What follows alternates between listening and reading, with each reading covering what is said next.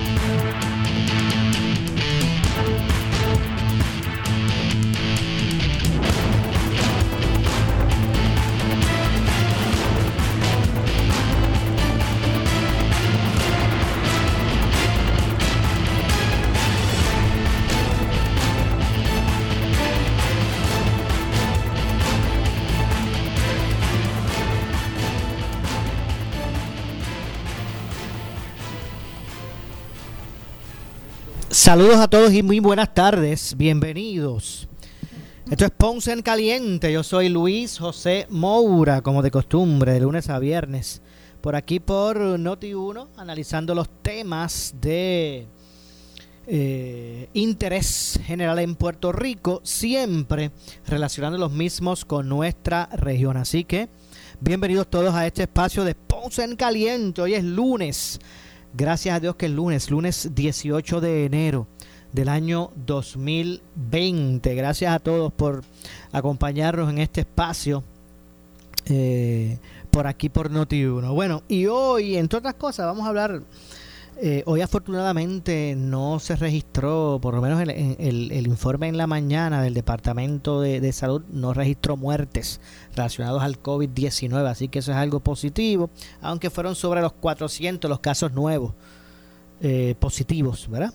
Eh, de contagios, así que una de cal y una de arena. De hecho, hoy el secretario de Salud el doctor Carlos Mellado dijo aquí en Noti1, en entrevista con Normando Valentín, que la nueva cepa del COVID-19 que se transmite más fácilmente y que fue detectada por primera vez en el Reino Unido puede estar presente en Puerto Rico. Voy, voy a citar varios, varios de los argumentos que hizo el doctor Mellado. Más adelante vamos a escuchar precisamente eh, el audio de esta entrevista para que usted pues pueda entrar en perspectiva. Puede estar aquí, al igual que los virus pueden mutar en cualquier otro lugar, puede haber una mutación o cualquier otra mutación, dijo Mellado en entrevista con Normando, aquí en Noti1. Eh, los científicos han estado hablando de lo que sucedería o que, eh, o que lo que sucedería sería, según lo que está pasando con esa variante, es que el virus tuviera mayor rapidez en la penetración hacia las células y esto pudiera ser, pudiera ser síntomas más rápido, provocar eso. No se habla todavía de que pueda ser más agresiva o más letal. Eh, no se ha visto eso, pero ciertamente es preocupante el que el virus pues pueda convertirse, fortalecerse un poco en términos de que cuando entra al sistema de la persona, pues de forma más agresiva la persona comienza a sentir los síntomas. Eh, pero no es que se haya establecido que sea más letal en ese sentido, según dijo Mellado. El problema es, o el problema de ese virus es la respuesta inmunológica del cuerpo. Eh, eh, en algunos pacientes la respuesta es sumamente agresiva, dijo el secretario de Salud. La buena noticia es que los científicos que han visto esas variaciones entienden que la vacuna que tenemos ahora eh, pues funciona también con esa mutación, sostuvo mediado. Así que eso es algo eh, positivo. Pero vamos precisamente, vamos a escuchar eh, lo que dijo en, en, Normando en la mañana el doctor Mellado. Vamos a ver si tenemos por aquí, no se me lo había puesto en el, lo tenía por aquí, ok, que lo tenía en el minuto que quería escuchar. Vamos a ver si puedo ir así al aire, hacer el ajuste para que eh, vayamos a escuchar precisamente, eh, directamente, eh, lo expresado por ese, en ese particular por el doctor Carlos Mellado, que es el secretario de salud del gobierno de Puerto Rico. como, como dije, hoy en Normando de la Mañana expresó eh, se expresó sobre ese tema. Esto había estado eh, siendo parte, ¿verdad?, de, del análisis público hace unos días. Eh, pues hoy se, hoy se expresó directamente. a ver si podemos adelantar un poquito esto para escuchar la parte del, del doctor Mellado. se expresó directamente. Aquí a Noti1 el, el, el secretario de Salud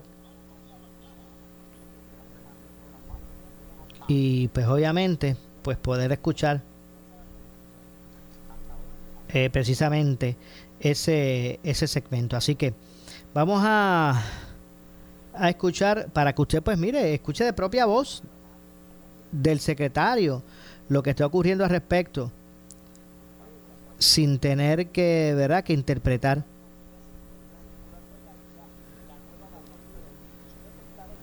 Así que Vamos a escuchar entonces. Vamos por aquí.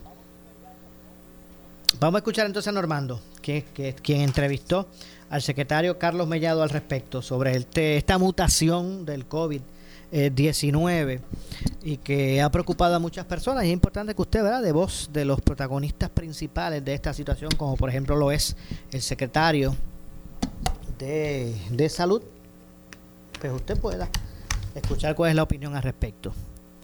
Vamos a ver, vamos a escucharlo. Doctor, buenos días. Buenos días, Normando, y buenos días a todas las personas que nos están escuchando esta mañana. ¿Usted descarta o no descarta que ya el virus en la nueva cepa ha llegado a la isla? No, no, claro que no. definitivamente eso eso puede estar aquí, este, igual que eh, los virus pueden mutar en cualquier otro lugar, o sea, puede haber o, esta mutación o cualquier otra mutación. Este, ¿Y qué implica eso, Carlos? Mira, eh, los científicos han estado hablando de que lo que sucedería sería, según lo, que está lo que está pasando con esa variante, es que el virus tuviera eh, mayor rapidez en la penetración hacia la célula, ¿verdad? Y esto pudiera ser este, síntomas más rápidos y, no se habla todavía de que pueda ser más agresivo, no se ha visto eso. Pero ciertamente, pues, este, es, preocupante porque, si como como bien dice la epidemióloga en Ponce, sí se han investigado, porque mira lo que sucede, Armando, el, el PCR te mide una, una cantidad de proteínas específicas. Cuando una de esas proteínas no se ve expresada en la prueba de PCR, pues entonces esa muestra se tiene que separar para, para entonces, este, pues por alta sospecha de que esa proteína que no se identifica en esa prueba que ya está hecha para ese específicamente para ese virus, pues entonces se tiene que ver si esa si, si es que esa, esa, eso mutó. Entonces, por eso es que nosotros estamos haciendo lo que se llama vigilancia genómica con la doctora Fabiola Cruz y estamos montando un laboratorio para, para hacerlo, para todas esas muestras que el PCR no se vea expresado esa proteína, poderla analizar con otro ¿verdad? con otro instrumento y unos reactivos específicos mm. para, para, para ver eso, eh, para ver más, proteínas todavía okay. y ahí entonces se pudiera identificar si es una si es esa mutación o pudiera ser otro tipo de mutación perfecto te pregunto la diferencia cuando tú hablas de mayor rapidez en el contagio pero no más agresiva muchas personas pudieran interpretar que ya eh, una rapidez de contagio es ya un virus más agresivo. Cuando tú te refieres a más agresivo es que es no necesariamente es más letal. Sí, exacto, porque lo que pasa, lo que pasa con el virus es el, el, el problema de este virus es la respuesta inmunológica del cuerpo, que en algunos pacientes la respuesta es sumamente agresiva y ese proceso inflamatorio pues es lo que te lleva a ti a tener inflamación en los pulmones, o la redundancia, terminar en, un ventilador y eso pues, este virus lo que hace es que este virus se pega a un receptor de la célula eh, que se llama de enzima convertidora angiotensina y esta esta variación en el virus tiene más fuerza para pegarse a ese es más específico para pegarse a esa proteína, por lo tanto entra a la célula de una manera más agresiva. Por eso es que vemos que este virus en ocasiones pudiera eh, no crear síntomas, pero sin embargo la persona tiene el virus.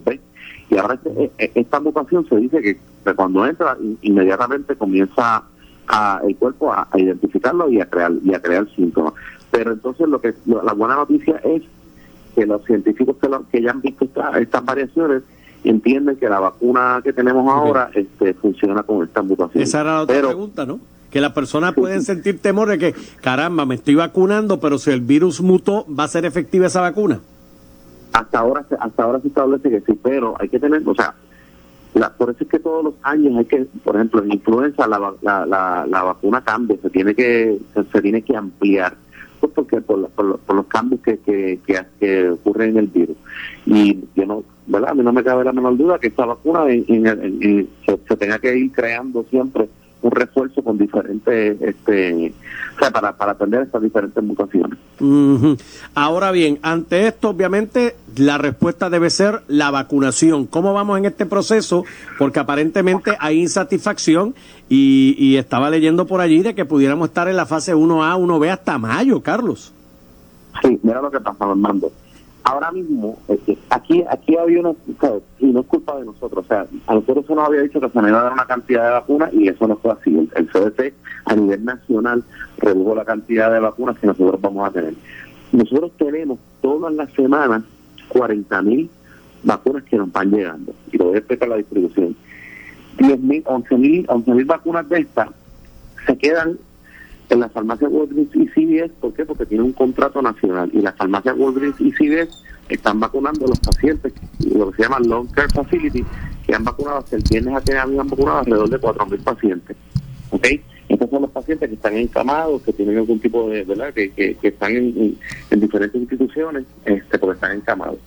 De ahí entonces, la Guardia Nacional tiene 10.000 vacunas que son para lo que queda remanente de la fase 1A, que ya hemos vacunado más de un 80%, ¿verdad? Que no son los, profesionales de la salud, pero todavía hay personas que acuden a buscar esta vacuna y los primeros respondedores. Y ahí lo que está sobrando para los 300 este, distribuidores que nosotros tenemos son 20 mil vacunas. ¿Ok? Y eso es lo que nosotros tenemos semanal para vacunar a una población de 600 mil personas que son los adultos mayores. que ha, habido el problema pues porque gracias a Dios, ¿verdad? Que es bueno que todo el mundo quiere vacunarse, pero ciertamente si tú este, divides 300, 300 proveedores entre 20 vacunas, es, complicado. este Y, y, pues nosotros estamos tratando de hacer lo, que, lo, más que podemos, y pero es que la cantidad de vacunas es, pequeña y eso pues la, ciudadanía se lo tiene que entender. O sea, nosotros no tenemos más vacunas. Ahora el presidente Biden ha dicho, y yo he tenido reuniones constantes con el CDC, la expectativa es que el número incremente, pero hasta el día de hoy lo que nosotros tenemos es eso. y nosotros tenemos que distribuirla por los proveedores, estamos haciendo esfuerzos con, con grupos de vacunaciones para poder ir, como hicimos en Vieques, ¿verdad? Que hay una falta de acceso, pues hacer lo mismo en lugares, en pueblos donde quizás tengamos este, mayores envejecientes, quizás tengamos este lugares en la montaña que, que sea difícil, pues nosotros vamos a ir a vacunar, pero siguen siendo las mismas, los mismos 20.000 vacunas para esta población. este O sea que es una situación complicada, y pero nosotros vamos a seguir día a día tratando de, que más personas se vacunen. Al día de hoy, nosotros el, viernes tuvimos una comunicación de HHS en donde dice que nosotros, este, los estados tienen la misma problemática y nosotros hemos manejado esto de una manera adecuada. Nosotros no tenemos una sola vacuna, una sola vacuna que se haya quedado sin poner. Nosotros estamos Llegan vacunas, se, ponen. Llegan vacunas, se ponen. Esta semana viene la segunda dosis eh, de, la, de la primera, ¿verdad? la, segunda parte de la primera dosis. Y eso pues que llega directamente a los proveedores, igual que la, otra cantidad de vacunas también. O sea que el esfuerzo es bastante, el esfuerzo es bastante complicado. Ahora vamos a, instalar un sistema de turnos también, pero sabemos que mucha gente no sabe, ¿verdad? No utiliza el internet, ¿verdad? Que estamos, eh, eh, eh, la, logística es complicada, pero estamos tratando de cumplir con todo esto y que la ciudadanía sepa pues que esto no significa que, estas 20.000 vacunas sean exclusivas nada más. Todas las semanas van a llegar hasta que nosotros logremos la meta de vacunar a todos los 600.000 este, pacientes mayores de 65 años y si se nos da más vacunas, pues esto ir mejorando a la medida que reciba más vacunas. Perfecto. Hoy comienza el proceso para comenzar a vacunar el personal de educación, Carlos. Sí, sí, va a comenzar a vacunar al personal de educación porque una de las, de las, metas ¿verdad? que tenemos es poder comenzar este a la apertura de las escuelas. O sea, aquí pues, esto es algo apremiante. O sea, la, Asociación Americana de Pediatría establece que, que hay unas depresiones en los niños. Nosotros sabemos que muchos de los de, de, los, de los niños que no tienen, ¿verdad? Que no tienen recursos, comen en, la escuela. Este, son, muchos factores, ¿verdad? Y la determinación de poder abrir las escuelas es algo, importante. ¿Cómo y dónde van a estar estas personas vacunándose? Pues mira, va a ser a través de la Guardia Nacional. Ellos abrieron unos centros que van a estar este, identificados por región educativa. Y la Guardia Nacional va a ser quien va a manejar esta parte de los, de los ¿cómo se llama? De, de las vacunaciones en los, en los en los estudiantes. Tengo entendido que va a haber el Coliseo Rubén Rodríguez en Bayamón, eh, va a estar el Palacio de Recreación y Deportes en Mayagüez y la Escuela Pretécnica de San Juan. Okay. Eso van, y poco a poco se van a abrir regiones a la medida pues, ver lo mismo, o sea que vayamos liberando vacunas de la primera fase, que en esa medida pues se van a ir este, dando pues más vacunas. Muy bien. ¿Cuándo entran las farmacias de la comunidad en acción ante esta realidad de las vacunas y cómo van llegando a cuenta gota? Pues mira, la semana que viene, esta semana, perdóname, entra con los contratos de las farmacias nacionales, que ya te dije que eso es un contrato que tienen directamente con el CDC. Nosotros estamos haciendo los esfuerzos para que una vez se vayan liberando las vacunas de las otras fases, por ejemplo, los primeros respondedores, se vayan liberando esas 10.000 vacunas, pues entonces nosotros vamos a ir teniendo más vacunas para entonces poder abrir más sitios. Aquí lo importante de la vacuna es que la gente tiene que entender que nosotros, ¿verdad? Que, que siempre va a haber acceso en todos los pueblos y eso es lo que nosotros estamos tratando, que la cantidad no sea la cantidad que quisiéramos. Pues definitivamente no, ¿verdad? Por la limitación de, de, cantidades no, no, no se puede. Pero lo importante de la vacuna es que existe equidad. Como yo digo, la señora de Añasco tenga la misma oportunidad que tiene el caballero de Fajardo, ¿eh? Y eso es lo que tiene que suceder, este, que exista acceso y en los lugares donde quizás eh, sea complicado porque hay mucha alta población de envejecientes porque los accesos sean difíciles. Nosotros estamos haciendo un acuerdo con el grupo Voces para ir el Departamento de Salud junto con el grupo Voces a poder vacunar este, a, toda esa gente en la isla, en lugares distantes, en donde quizás todos los que tienen una alta población de, de, pacientes mayores de 65 años, pues vamos a ir a esos lugares. Se van identificando de acuerdo a la, a la, a la incidencia de contagio y la, y la, población que tenga. Nosotros vamos a tratar de ir con, vuelvo y te repito, con la misma cantidad de vacunas y eso y ese es el reto que grande que tenemos y esperamos que ahora aumente este, esa, esa cantidad de vacunas ¿verdad? por parte del CDC. Este, pero eso, vuelvo y te repito, no está en nuestras manos, está sucediendo en todos los estados, eh, todo el mundo está pegando el grito en el cielo porque son muy poquitas vacunas y la demanda ha aumentado, a Dios gracias, ¿verdad? Claro. Lo que se va a ver afectado. Lo que se va a ver afectado son las metas que ustedes se habían planteado para el verano, el 70% vacunado de la población. Definitivamente las metas se están viendo afectadas porque no tenemos la cantidad de vacunas. O sea, volvemos a lo mismo, son 20.000 vacunas para una población de 600.000 vidas. O sea, que ahí está complicado. Y pues nada, vamos a tratar de ver cómo, cómo lo hacemos y, seguimos trabajando en esto. A ver qué pasa. Bueno, secretario, gracias por... Bueno, ahí escucharon escucharon ahí las declaraciones que hiciera aquí en Noti1 el secretario del Departamento de Salud, el doctor Carlos Mellado. Ah, eh, la verdad que eh, sus declaraciones pues han sido reseñadas también en, múltiples hoy, en múltiples medios de comunicación, así que creímos que hicimos pertinente, ¿verdad? Aquí en nuestro espacio, que usted pudiese, si no las escuchó en la mañana, pues escucharlas en su totalidad es lo último, pero lo, más reciente con relación a eh, el COVID-19 y la, fase de vacunación que ustedes acaban de escuchar del doctor Carlos Mellado en esta entrevista que hizo con el compañero eh, Normando Valentín. No cabe duda que, eh, por ejemplo, es importante conocer en qué punto estamos con relación a la atención a la pandemia y el proceso de vacunación. Yo sé que hay mucha gente, mire, hay, hay la gran mayoría de las, de las personas quieren vacunarse. Y obviamente eh, están ávidas de que llegue el momento. Y precisamente pues hay un poquito de ansiedad porque la gente que, escucha a las personas por la mañana cuando en los medios dicen bueno y aquí está el reporte del departamento y hubo tantas muertes y al otro día y hubo tantas muertes más y hubo entonces la gente bueno que se quiere vacunar que todavía no es su turno pues comienza a qué a ponerse un poco ansiosos. ¿Por qué? Porque dice, la gente se está muriendo, ya está la ya está la vacuna por ahí, así que necesito que llegue mi turno. Pues eso ha creado un poquito de ansiedad en la en la ciudadanía y no es para menos. Eh, pero obviamente también hay que entender el proceso de fases. Yo creo que la gente no está, está conforme con las fases. Sea, la gente está conforme con las fases. La gente entiende que primero tienen que ser unas personas y después otras. Eh, los más propensos o los más directos. Y yo creo que no hay problema con eso. La gente lo que se desespera es ese, ese, ese cuenta gotas en términos de... Y obviamente hay que entender que la vacuna no es infinita, ¿verdad? Que llega por... Eh, ¿verdad? Por cantidades específicas cada semana. Eh, ahora la gente pues exige esas diligencias que se que se puedan ir terminando rápido. Imagínense si, vamos a el, el secret, en todo momento el, el, ayudante general a cargo de la Guardia Nacional en Puerto Rico ha dicho que las fases pueden ir de forma simultánea que no necesariamente hay que esperar que termine la fase 1A para empezar la 1B que eso puede ir simultáneo y eso es lo que la gente trata de ver, de que comiencen ya también otros sectores a empezar a vacunarse, eh, porque obviamente es un proceso que, que, eh, es lógico que no se hace un día para otro, pero eh, obviamente pues esa, esa diligencia o esa rapidez pues la gente está eh, esperando eh, poder eh, conocer. Así que básicamente eso es lo, que está ocurriendo con relación a, este asunto. y vuelvo y digo, digo, entendí pertinente que ustedes tenían que escuchar, ¿verdad? Los amigos que ahora tal vez no pudieron escuchar en la mañana las declaraciones del propio secretario de Salud, Carlos Mellado, para que usted pueda escuchar a la fuente directamente.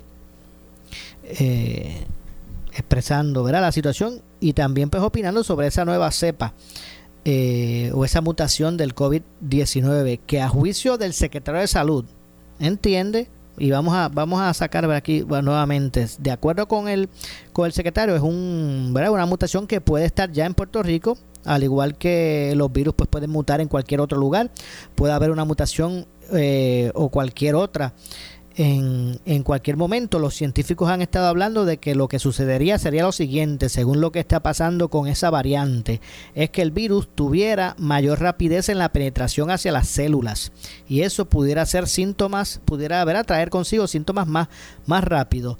No se habla todavía de que pueda ser más agresivo o más letal. No se ha visto eso todavía, ¿verdad? Para que quede claro. Aparentemente esta mutación que ya se ha registrado en algunos lugares del mundo, como en el Reino Unido, lo que hace es eh, el virus eh, eh, mucho más... que con mucha más rapidez pues puede ser puede puede este penetrar las células y, y, y entonces apoderarse del sistema de la persona con mucho más rapidez. No se habla todavía de que sea uno mucho más agresivo o más letal eh, y también escuchamos que es algo positivo decir al secretario que hasta el momento eh, que ¿verdad? Eh, estas variaciones se entiende que la vacuna que tenemos ahora mismo pues eh, funciona con esa mutación. que eso es un asunto también que era preocupante para muchas personas. Así que de esta forma, pues ustedes escucharon esas declaraciones. Vamos, vamos además para ir recapitulando, para que la gente que tenga dudas, eh, pues pueda escuchar de cómo es que es la, la fase. Porque obviamente es importante que usted pueda reconocer cuándo es que le toca. Eh, vamos a buscar por aquí que tengo el... Eh, vamos a ver. Tengo por aquí el, el papel que indica la fase. Bueno, aquí está. Eh, la primera fase, que fue la, la, la, la inicial que, que, todavía continúa, es la fase de que se domina, se dominan trabajadores, se denomina la fase 1 de trabajadores de la salud. También comprende empleados y residentes en hogares de cuidado prolongado. Por ejemplo, esos son los empleados de los hospitales públicos y privados, los que trabajan en CDT, en IPAS, en centros 330 eh, empleados de salud pública eh, en respuesta al COVID, estos que están trabajando directamente en estos hospitalillos improvisados para atender personas contagiadas, eh, los servicios de diálisis, ese tipo de empleados, personal de hospicios, personal de la salud que no trabajen directamente en un hospital, pero que estén expuestos a dar servicios a pacientes que pudiesen estar con, contagiados y empleados, como dije, residentes en hogares de cuidado. Eh, entre otras cosas, sean, sean públicos o sean privados.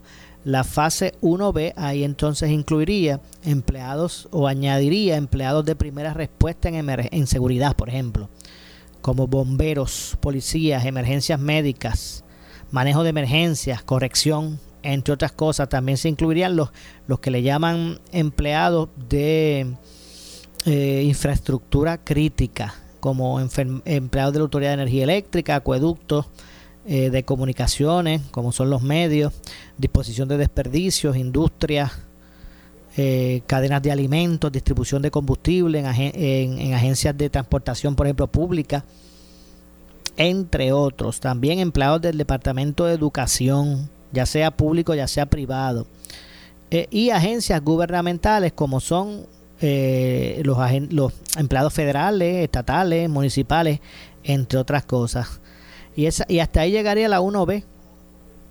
Eh, del mismo modo correría la fase 1C, porque son tres fases en la primera, que ya pues entonces serían las personas de 65 años más, o más que vivan en ambiente eh, congregado, eh, pacientes con enfermedades crónicas, personal de asistencia espiritual, ahí entrarían los sacerdotes, ministros, pastores, capellanes, personas en prisión, personas con discapacidad, personas en albergues, estudiantes asistiendo a universidades o colegios, si fuesen ya a esa altura presencial, entre otras cosas. Y luego la fase 2, que serían personas de 16 años en adelante sin que tengan historial de enfermedades ni nada de eso, de ese asunto. Pero vamos a hacer la pausa, continuamos eh, con más esto es Ponce en Caliente. Hacemos una pausa, regresamos de inmediato eh, con este y otros temas. Vamos a la pausa. Breve le echamos más leña al fuego en Ponce en Caliente por Notiuno 910.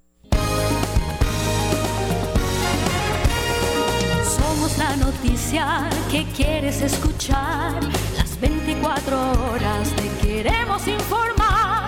Entérate temprano de la noticia en caliente de farándula y deportes. Noti uno te Dale cariño a tu vehículo en Henry Quick and Car Wash. Comas pre-owned desde $24.95. Comas nuevas desde $39.95. Baterías desde $49.95. 50 dólares de descuento en trabajos de frenos completos. Lavado de carrocería en compactos desde $19.95. Henry Quick and Car Wash. Dentro de las facilidades de Henry Motors Outlet en el Boulevard Luisa Ferré frente a las Américas Housing en Ponce. Especial cambio de aceite y filtro 4 cuartos por tan solo $29.95. Info 787-928-8888 sufres de hemorroides y no sabes qué hacer, ahora hay una opción. En AR Institute of Gastroenterology tenemos un tratamiento sencillo, eficaz y sin dolor para tratar las hemorroides. El sistema O'Regan es una alternativa sin cirugía para tu problema de hemorroides. Toma solo unos minutos y puedes regresar a tu rutina normal el mismo día. Dile adiós a las hemorroides. Visítanos en el edificio Barra Ponce Bypass, oficina 806 o llámanos a AR Institute of Gastroenterology para una cita al 787-259-8200. 259-8200. Ya entró en vigor el nuevo Código Civil de Puerto Rico y está disponible el más reciente tratado del licenciado José Cueva Segarra, las medidas cautelares y la ejecución de la sentencia, un análisis de las normas procesales y cautelares contenidas en el novel código, incluyendo aquellas para asegurar el cobro de reclamaciones o para defenderte de las mismas. También encontrarás normas relacionadas a estas para con los municipios y múltiples otras agencias gubernamentales. Benefíciate de la oferta de descuento de introducción. Visita cuevassegarra.com o llama al 763 1418. Si estás cansado de las altas facturas de energía eléctrica y de los apagones, yo te invito a que escuches Energía Solar, Energía para ahorrar, todos los jueves a las 11 y 30 en En Caliente con la Jovet. Puedes hacer llamada y estamos dispuestos a contestar todas tus preguntas. Recuerda, jueves a las 11 y 30 en En Caliente. Energía Solar, Energía para ahorrar, por Noti 1630 y por el 94.3 FM. En esta emergencia, en Laboratorio Clínico Profesional Emanuel Guayabal y Río Cañas en Juana Díaz, seguimos brindando nuestros servicios de calidad. Hemos reforzado nuestras medidas de protección en cada una de nuestras instalaciones. Estamos recibiendo órdenes médicas por fax o correo electrónico. Para conocer nuestro horario especial y mayor información, llámanos al 260-5504 o al 580-0080. También a través de nuestra página en Facebook, Laboratorio Clínico Profesional Emanuel. Por ti y por los tuyos, daremos la batalla unidos y venceremos. Somos Noti 1630. Noti 1630. Primeros con la noticia. Noti 630 presenta un resumen de las noticias que están impactando a Puerto Rico ahora. Buenas tardes, soy Luis Dalmo Domínguez. Si usted escucha Noti 630 primero con la noticia, última hora 1231. Un ensayo de la ceremonia de toma de posesión del presidente electo Joe Biden frente al Capitolio en Washington fue interrumpido hoy debido a un incendio en un campamento de desamparados en las cercanías. Ah, informaron las autoridades. Los que participaban en el ensayo, incluso los integrantes de una banda militar, fueron evacuados y llevados a un edificio cercano dentro del complejo legislativo. Testigos narraron que los policías entraron de inmediato en acción gritando, esto no es un simulacro. Había estallado un incendio a varias cuadras de distancia y los participantes fueron evacuados como medida de precaución, según reportaron medios estadounidenses. La zona frente al Capitolio ha estado cerrada al público después del asalto lanzado por fanáticos y seguidores del presidente saliente Donald Trump el 6 de enero. Noti 1, última hora, 12.32. Pero oigan esto, señores. El presidente del Partido Popular Democrático y ex candidato a la gobernación, Charlie Delgado, dice en el programa Pelota Dura que Eduardo Batia, Carmen Cruz Soto y otros líderes de la organización lo dejaron solo como candidato a la gobernación frente al Partido Nuevo Progresista y Pedro Pierluisi. Interviene Ferdinand Pérez. Tú llamaste a Batia, llamaste a Yulín, o sea, ¿hubo un esfuerzo o, simplemente tú estabas esperando que ellos vinieran a apoyarte? Hubo esfuerzos directos e indirectos para, para lograr esa comunicación. Eh, lamentablemente no se dio, pero yo creo que más que buscar, la verdad que, es importante hacerlo, eh, es también el compromiso de cada uno de nosotros con la colectividad y entiendo que nuestra primaria no fue una primaria para nada agresiva como fuera del PNP. Yo creo que se dio dentro de un marco de respeto, obviamente con nuestras diferencias, pero con mucho respeto y de mi parte hacia los dos compañeros, yo evité en todo momento los ataques personales o, ataques políticos inclusive hacia ellos. Eh, bueno, recordamos los debates que, que Yulín fue muy fuerte contra ti, el propio Batia, y, en el caso suyo, usted nunca básicamente decidió no contestar los ataques en, uno de los debates. Este... Y, eso, Felipe, pues, pues son las cosas que uno, ¿verdad? Pues sintió porque como como te dije en el programa televisivo Jugando Pelota Dura, que te planteé de que me sentí solo en esta, en esta elección. Creo que el partido me dejó solo muchos, muchas estructuras del partido. Personas que hoy tienen micrófonos y pertenecieron y fueron parte del Partido Popular y creo que siguen siendo populares, pues no necesariamente tampoco eh, ni hablaban ni siguen hablando a favor mío, ni, ni siquiera a veces ni del Partido Popular. Eh, y estas son cosas que van erosionando y calando, eh, obviamente, en la mente del elector. Noti 1, última hora, 12.34. De inmediato, señores, a la sala de redacción Rafael Rafi Jiménez con el compañero Jerry Rodríguez. Adelante, Jerry. Gracias, compañeros. Saludos a la audiencia. Tengo conmigo a Jesús Hernández. Él es el director de la División de Investigaciones del Departamento de Salud. Bienvenido a Noti 1 una vez más, Jesús.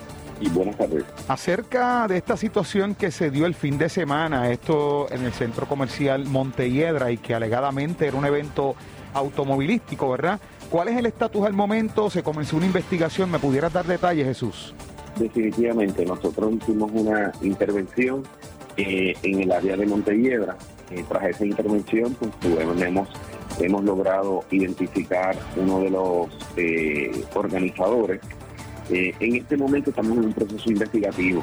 Obviamente no quiero dar detalles al respecto para que no se dañe la investigación y nuestros compañeros puedan continuar investigando el mismo. Jesús, pero a grosso modo, ¿estos tipos de eventos están contemplados como permitidos dentro de la última orden ejecutiva? No, este tipo de eventos no está permitido, dado que dentro de la orden ejecutiva establece la prohibición de aglomeración de personas. Sin embargo, cuando se trate de una actividad eh, que se quiera dar por X o Y razón, existe un protocolo, el cual se tiene que eh, enviar una solicitud a la Secretaría de la Gobernación, se evalúa bajo estrictas reglas de epidemiología del Departamento de Salud y se autoriza el mismo y debería obviamente eh, eh, aprobarse dicha actividad. Estamos hablando de las dispensas que también estuvimos viendo bajo la pasada administración que se otorgaban para permitir algunos, algunos eventos. ¿De esto se trata? Es correcto, estamos hablando de las dispensas. eh, siempre y cuando cumplan con unos requisitos en particular, velando por la salud de, esas personas. Bueno, pero lo que se ha podido ver a través de las redes, ¿verdad? Y sé que eh, ya nos indicaste que no puedes dar detalles para no afectar eh, lo que es la investigación, pero nosotros pudimos ver dentro de lo que se ha mostrado en las redes que hay gente aglomerada y ya ahí entonces hay una violación crasa definitivamente. Eh, obviamente todos los que estaban en ese, en ese círculo o en ese estacionamiento no es un núcleo familiar. Ahí pues claramente establecemos que es una aglomeración, y en este caso masiva, donde no está permitido la orden ejecutiva. Eh, habían personas consumiendo bebidas alcohólicas eh, dentro del predio de terreno, unos con mascarilla, otros sin mascarilla, habían contacto entre uno y otro. Eh, y eso puede ocasionar una propagación del, del brote o del virus. ¿A qué se exponen tanto el organizador del evento como los participantes? Se exponen de igual manera como hemos tratado los asuntos de cualquier negocio o residencia que hemos intervenido. La orden ejecutiva es, sumamente clara. El, gobernador establece que tiene una, unas penalidades de seis meses de prisión hasta cinco mil dólares de multa en un proceso penal. Por otro lado, se, se a otras multas adicionales, de igual manera hasta cinco mil dólares eh, administrativamente por el Departamento de Salud. ¿Cuándo pudiéramos tener el informe del resultado de esa investigación, Jesús? Bueno, esperamos que en los próximos días, obviamente, tener eh, la información completa. En este caso sería eh, lograr establecer cuáles fueron las personas, ¿verdad?, que de cierta manera ocasionaron este, este asunto. Así que eh, más adelante esperamos en la semana tener esta información y con mucho gusto pues, podríamos compartir la misma con bueno, pues muchas gracias a Jesús Hernández. Él es el director de la División de Investigaciones del Departamento de Salud. Gracias, Jesús, por haber estado acá con nosotros. Muchas gracias. Noti 1 continúa. En breve le echamos más leña al fuego en Ponce en Caliente por Noti 1 910.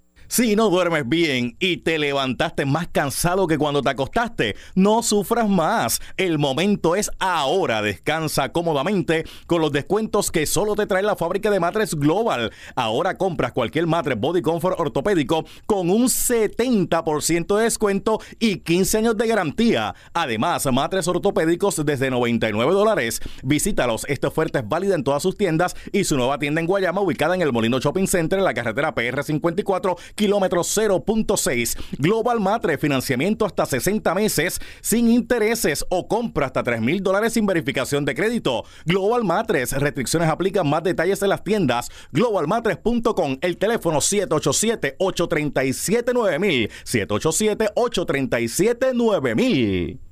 En esta emergencia, en Laboratorio Clínico Profesional Emanuel Guayabal y Río Cañas en Juana Díaz, seguimos brindando nuestros servicios de calidad. Hemos reforzado nuestras medidas de protección en cada una de nuestras instalaciones. Estamos recibiendo órdenes médicas por fax o correo electrónico. Para conocer nuestro horario especial y mayor información, llámenos al 260-5504 o al 580-0880. También a través de nuestra página en Facebook, Laboratorio Clínico Profesional Emanuel. Por ti y por los tuyos, daremos la batalla unidos y venceremos. El área sur está que quema. Continuamos con Luis José Moura y Ponce en Caliente por el 910 de tu radio.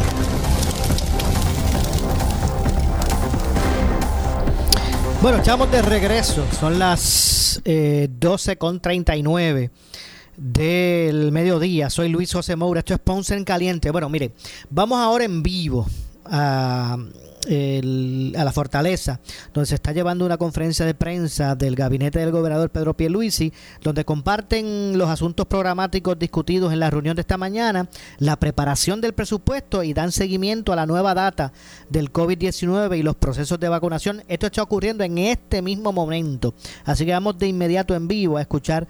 Ahora mismo se dirige el doctor Carlos Mellado, que es el secretario de, de, de Salud. Vamos a escuchar. Sí. ese detalle, ese detalle no lo tengo, ¿verdad? Porque eso no lo sé, porque salud correccional, ¿verdad? Corre diferente, ¿verdad? No, responde, bueno, responde a corrección, pero obviamente se regulado por el Departamento de Salud, pero tienen unos protocolos diferentes, tendría que averiguar y, y obviamente te contestaré la pregunta cuando lo tenga el detalle. Seguimos con Telemundo. Buenos días a todos. Tengo tres preguntas. Eh, la primera quisiera que fuera para El secretario de Salud, ya que está ahí, sobre la vacunación. sobre, eh, sobre la vacunación a empleados funerarios, ellos están haciendo un reclamo de que están tan expuestos como los médicos y enfermeras, más aún cuando aún no se sabe el tiempo de activación de ese virus una vez la persona ha fallecido. ¿Cuándo se van a vacunar a estos empleados funerarios? Mira, nosotros estamos tratando de atender todos, incluso hasta los barberos me hicieron un reclamo que creo que es sumamente legítimo, ¿verdad? Este, nosotros estamos haciendo un análisis de qué cantidad de, empleados son para, ¿verdad? En la medida en que la Guardia Nacional vaya liberando de la cantidad de, de, primeros respondedores que tiene, que lo, estamos definiendo como policías, bomberos y paramédicos y después vamos a ir poco a poco en la medida en que eso suceda y en la medida en que se pueda aumentar la, la, eh, ¿cómo se llama? La demanda para los, pacientes de 65 años, lo vamos a ir atendiendo poco a poco, pero, ¿verdad? Yo, yo siempre quiero ser transparente con esto. La cantidad de vacunas, yo lo he dicho, ¿verdad? Y son las 30.000 vacunas que tenemos, 10 que las tienen a nivel nacional. O sea que en la medida en que nosotros podamos, vamos a ir atendiendo esos reclamos que son totalmente legítimos. Pero pues, en este momento, pues tenemos una limitación de vacunas. Cuando venga la cantidad de vacunas que sabemos que va a suceder, pues nosotros podemos ampliar, porque créame, manos de más para poner vacunas tenemos aquí. Todas las asociaciones, tanto el Colegio de Médicos, Enfermería, o sea, no hay una asociación en Puerto Rico que se nos haya ofrecido tanto a la Guardia Nacional como a Salud para poder ayudarnos con este proceso. Muy bien. Para el secretario de Seguridad Pública, buenos días. Quería saber si ya finalmente citaron a la persona que organizó el COVID Party en Montelledra y a qué se exponen estas personas, porque hemos visto que hay interacción en casos anteriores, en ocasiones anteriores, pero no hay consecuencias. Si va a haber consecuencias en esta ocasión.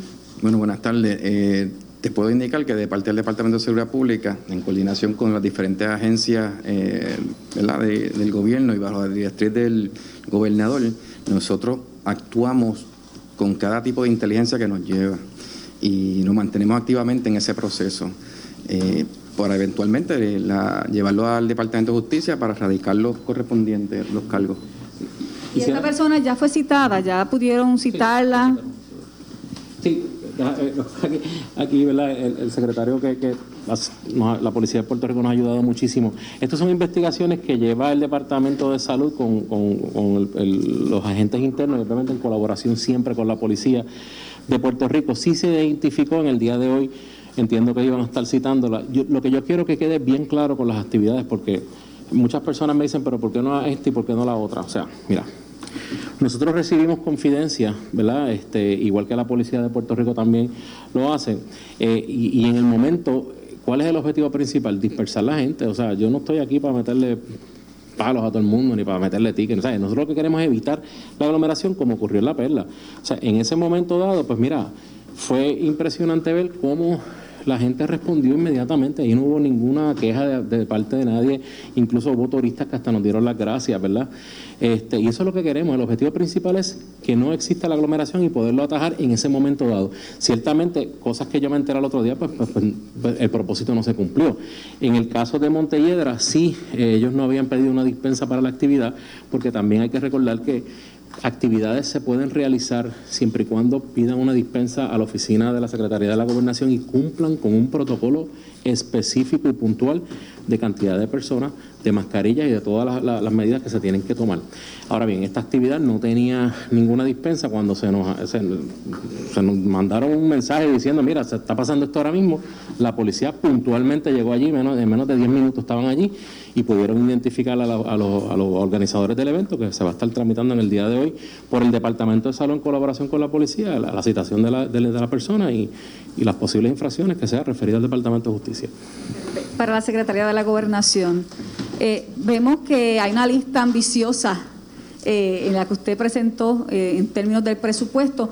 ¿Tiene una idea de un aproximado de cuánto sería ese presupuesto fiscal que estarían presentándole a la Junta? Obviamente sabemos que no es exacto, pero una idea de tomando en cuenta los elementos nuevos y aquellas áreas que quieren abarcar.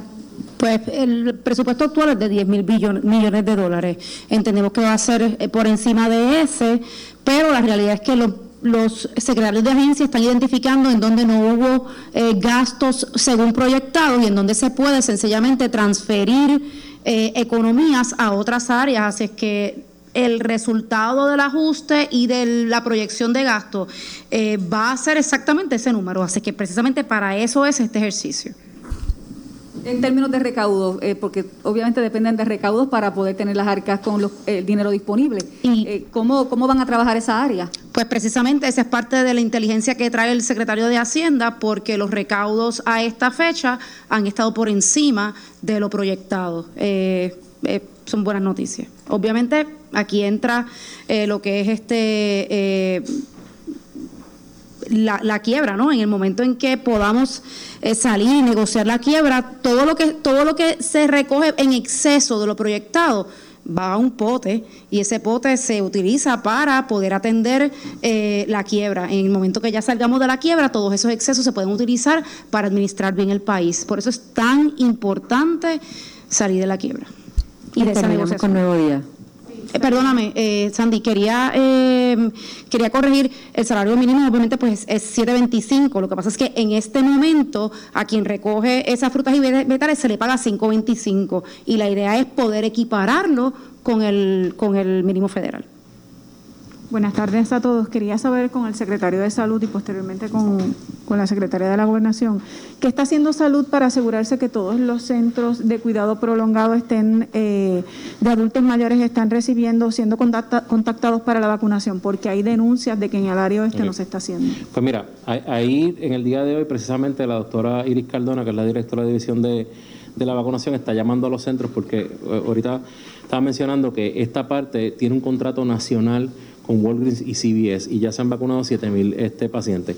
Hay hogares que no pertenecen a, a- a la clasificación del Long Term Facility, que esto es una clasificación a nivel federal, y entonces nosotros estamos con voces otra fundación que se me olvida el nombre de ellos y los enfermeros estamos tratando de entonces ir poco a poco vacunando también esta población que no pertenece a lo, a lo que se llama long term facility que son facilidades aprobadas por Medicare por eso es que esa- esas aprobadas esas eh, facilidades eh, Walgreens las está obviamente las está vacunando porque tienen la información pero hay otras que no que pertenecen que, que dan un- una labor, hacen una labor excelente también pero que no tienen esa clasificación y nosotros con estas fundaciones estamos moviéndonos a vacunarlos Y entonces para y la de parte de oeste, eh, hoy estoy trabajando con eso.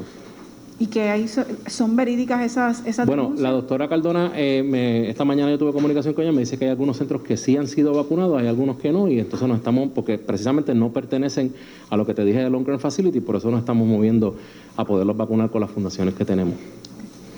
Secretaria, sobre el presupuesto, ¿ha habido algún tipo de instrucción de la Junta de Supervisión Fiscal o ya ha habido alguna reunión relacionada con esto del presupuesto? De presupuesto, pues básicamente tenemos que esperar el 29 de, de enero para poder someter lo que es el, el plan de presupuesto del gobierno para el año fiscal entrante. El gobernador ya comenzó a reunirse con la Junta. El viernes pasado fue su primera reunión. Eh, ellos estuvieron eh, a gusto con que el, gobernador sea partícipe de estas reuniones. Eh, van a ver un gobernador activo negociando con la Junta y presentando lo que él entiende que es una prioridad presupuestaria personalmente. Eh, las reuniones muy posiblemente sean todos los viernes. Eh, cualquier eh, información relevante lo estaremos eh, compartiendo con ustedes definitivamente. De la información provista hasta el momento, ¿qué agencia se perfila como la que necesite mayor cantidad de fondos o un aumento mayor? Pues mira, lo que pasa es que como estamos también recibiendo fondos federales, el presupuesto es intrínsecamente fondos locales.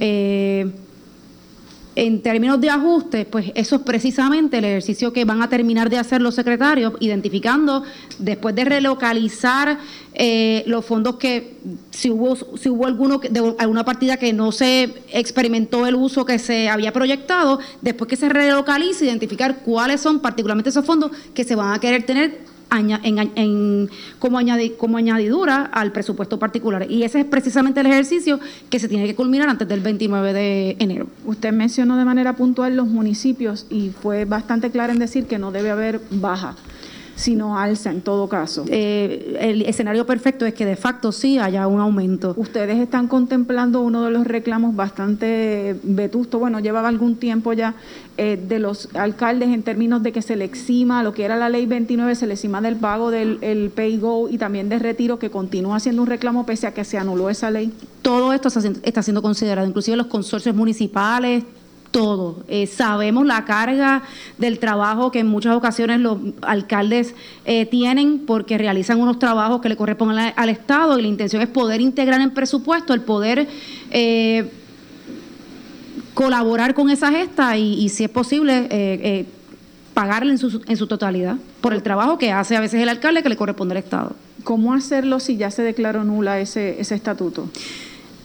Siempre el Estado tiene la capacidad de hacer MOUs con los municipios. En el caso donde, eh, por ejemplo, el Departamento de Transportación a las Públicas va a reanudar consorcios, el Departamento del Trabajo reanudará MOUs con, con municipios para poder aportar a una gestión que hoy día realizan los alcaldes. Eh, lo que queremos es eh, poner el dinero donde está, donde está la acción. Queremos reforzar el plan de, estratégico de cada agencia, pero en aquel momento donde se haga más, más costo efectivo, que el mismo municipio lo realice, poder poner un cheque junto con esa labor. Dos cositas bien breves. No sé si el gobernador estuvo presente en la reunión. Sí.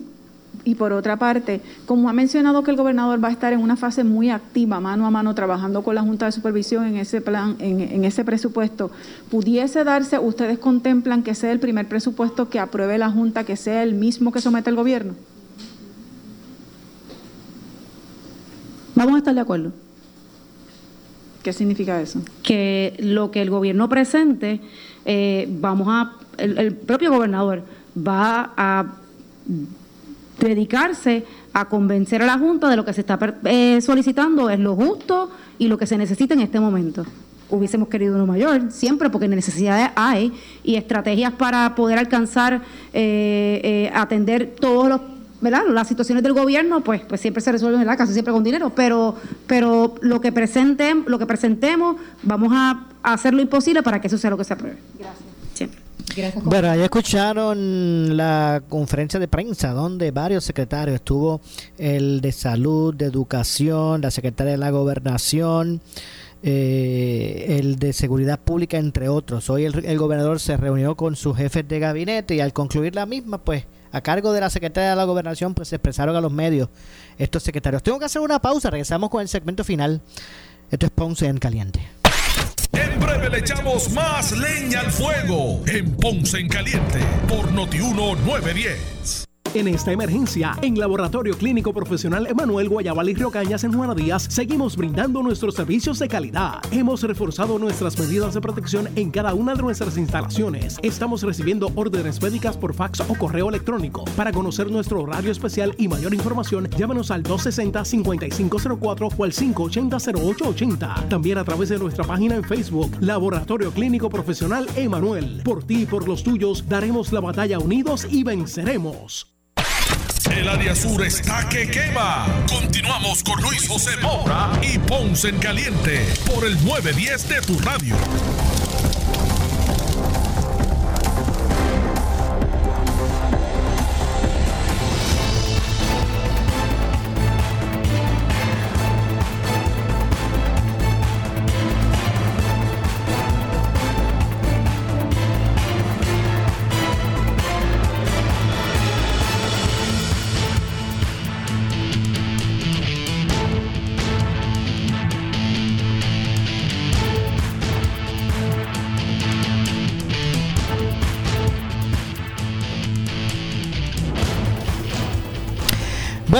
Estamos de regreso ya en nuestro segmento final. Soy Luis José Moura.